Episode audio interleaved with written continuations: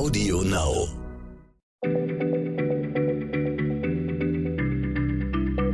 Schneller Schlau, der kurze Wissenspodcast von PM.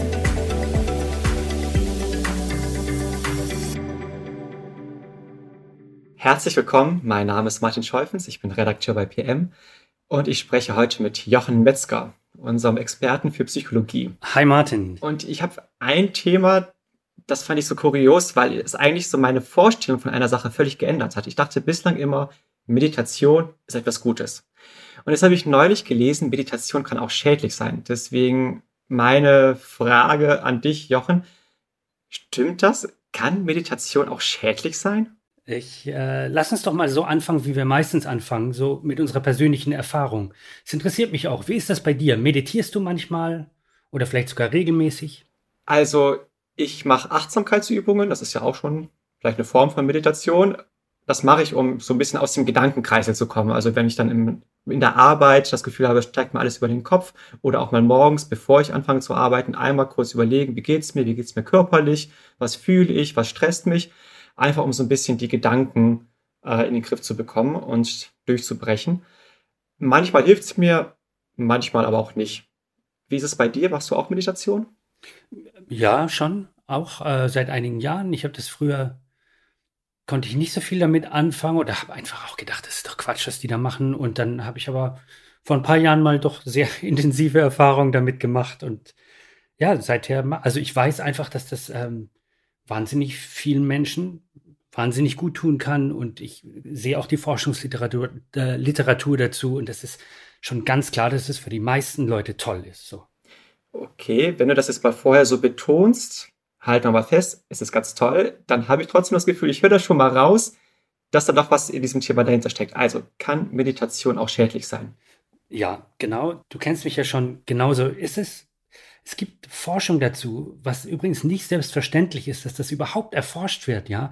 Es gibt eine Übersichtsstudie, äh, die hat festgestellt, dass 90 Prozent aller Studien über Meditation, die haben sich die Frage nicht mal äh, gestellt, kann es da auch irgendwelche negativen Effekte geben? Die haben sich, also, ne, die haben das nicht mal für möglich gehalten. Und äh, jetzt gibt's aber eine Psychologin vor allem von der Brown University, die heißt, die heißt Willoughby Britton, äh, Psychologin, und die hat vor ein paar Jahren angefangen, ganz gezielt auf Nebenwirkungen zu gucken, ja, und hat tatsächlich auch eine Menge gefunden. Okay, jetzt bin ich mal gespannt. Welche Nebenwirkungen hat sie denn gefunden? Ähm, ja, also erstmal, es gibt eine, also viele wissenschaftliche Publikationen von ihr, aber sie hat auch eine Webseite. Vielleicht für diejenigen, die neugierig sind, können sich das irgendwann nach diesem Podcast mal angucken. Das heißt cheetahhouse.org. Cheetah wie das englische Wort für Gepard, ja, und Haus wie Haus natürlich. Und da hat sie eine Liste mit sage und schreibe 59 verschiedenen Nebenwirkungen, also unangenehmen Nebenwirkungen aufgelistet. So.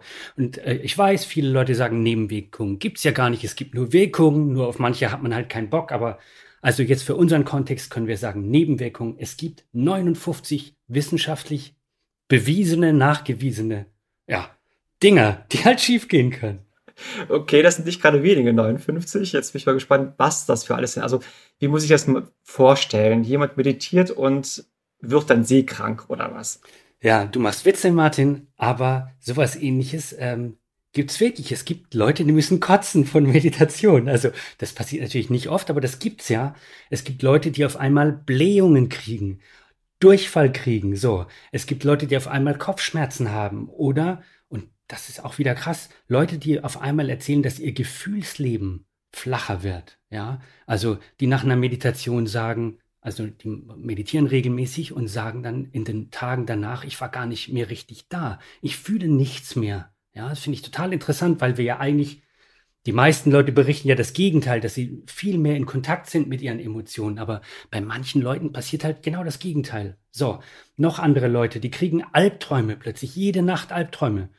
Oder sie fangen an, über religiöse Fragen, über Moralfragen ganz besessen nachzudenken. Also die können gar nicht mehr aufhören, über diese Sachen nachzudenken. So, als wären sie gefesselt, als wären sie in so einer Spirale drin, aus der man nicht mehr rauskommt. Ich finde fasziniert, wie krass diese Effekte sind. Also gerade dieses letzte mit dem, dass man so besessen über Moralfragen nachdenkt. Und auch die Bandbreite der Sachen, die du gerade beschrieben hast, die ist ja enorm breit. Also äh, Wir hatten körperliche Nebenwirkungen. Blähung, genau. Hm? Genau, die Blähungen. Wir hatten emotionale Nebenwirkungen. Genau, nichts mehr fühlen, flache Gefühle, ja, genau. Ja. Und dann ja Nebenwirkungen, die, ja, wie soll ich sagen, die, die unser Denken verändern. Ja, genau, also kognitive äh, Nebenwirkungen, würde man sagen. Ja, genau, das sind so die drei großen Gruppen, von denen Willoughby Britton auch berichtet. Also die teilt das auch ein, so in diese drei Kategorien. Genau, sehr gut.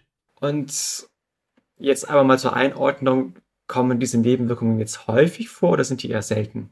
Ja, also 6% der Leute, die meditieren, berichten von solchen Nebenwirkungen. Das ist nicht extrem häufig, aber halt auch nicht super selten. Und deshalb glaube ich, es ist eine gute Sache, darüber zu reden und diese Botschaft auch unter die Leute zu bringen. Ja, die meisten wissen es halt nicht, dass es solche Nebenwirkungen gibt. Ja. Und äh, es geht auch nicht darum, jemanden abzuschrecken, sondern nur, wenn man sowas an sich selbst beobachtet, aha, dann weiß man, ich bin kein Einzelfall, äh, ich lasse mich nicht überfordern oder nicht verwirren davon, sondern ich weiß, was zu tun ist. So.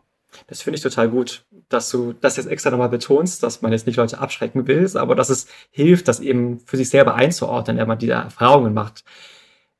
Nochmal eine Frage. Treten denn diese Nebenwirkungen jetzt bei jeder Person auf oder können sie bei jedem auftreten? Also wahrscheinlich schon, aber es gibt so ein paar Vorbedingungen, die die Wahrscheinlichkeit erhöhen. Was ich zum Beispiel gefunden habe in der Literatur ist, dass Menschen, die ein Trauma erlebt haben oder überwunden haben, dass solche Leute halt ein bisschen häufiger ähm, über Nebenwirkungen klagen. Okay. Zum Abschluss nochmal grundsätzlich die Frage, sollte man denn jetzt Meditation lassen, wenn es solche Nebenwirkungen hat, wenn es auch so gefährlich sein kann? Nee, also würde ich nicht sagen. Und Willoughby Britton, also ich ich habe die jetzt so dargestellt wie die Jägerin nach der dunklen Seite der Meditation oder sowas, aber ist sie äh, ganz im Gegenteil, ja. Also die meditiert selbst sehr regelmäßig, schon sehr, sehr lange. Also die ist komplett für Meditation. So. Und was sie auch sagt in ihren Vorträgen ist, äh, manchmal reicht es, eine Kleinigkeit zu ändern an der Art, wie du meditierst, ja, um von diesen Nebenwirkungen wieder wegzukommen. Also als Beispiel sagt sie, in den meisten Techniken konzentriert man sich auf seinen Atem, auf seine Atmung. Und sie sagt, ja, wenn du dann Nebenwirkungen hast, manchmal reicht es, dich nicht auf den Atem zu konzentrieren, sondern zum Beispiel auf deine Hand, auf dein Bein, auf deinen Fuß, auf irgendwas anderes. Und zack, schon kannst du meditieren, hast die ganzen Vorteile, die damit kommen, ohne dir irgendwelche ähm, Nebenwirkungen ins, ins Haus zu holen. So, deshalb als Faustregel nochmal zu merken, ähm, Meditation ist eine gute Sache, es reichen Kleinigkeiten, um Nebenwirkungen zu vermeiden. Und manchmal, so als Faustregel, kann es auch besser sein, in der Gruppe und mit Anleitung zu meditieren, als immer nur alleine zu Hause. Also das Setting scheint irgendwie auch eine Rolle zu spielen dabei. Okay, das finde ich jetzt nochmal einen guten Hinweis. Also das ist auch für, dass man das als Botschaft mitnehmen kann, auch wenn man mal eine negative Erfahrung gemacht hat mit Meditation. Vielleicht muss man mal eine andere Form von Meditation ausprobieren.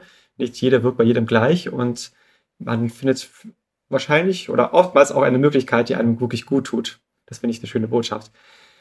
Vielen Dank, Jochen. Und ich wünsche noch einen schönen Tag und bis zum nächsten Mal. Bis zum nächsten Mal, Martin. Ciao.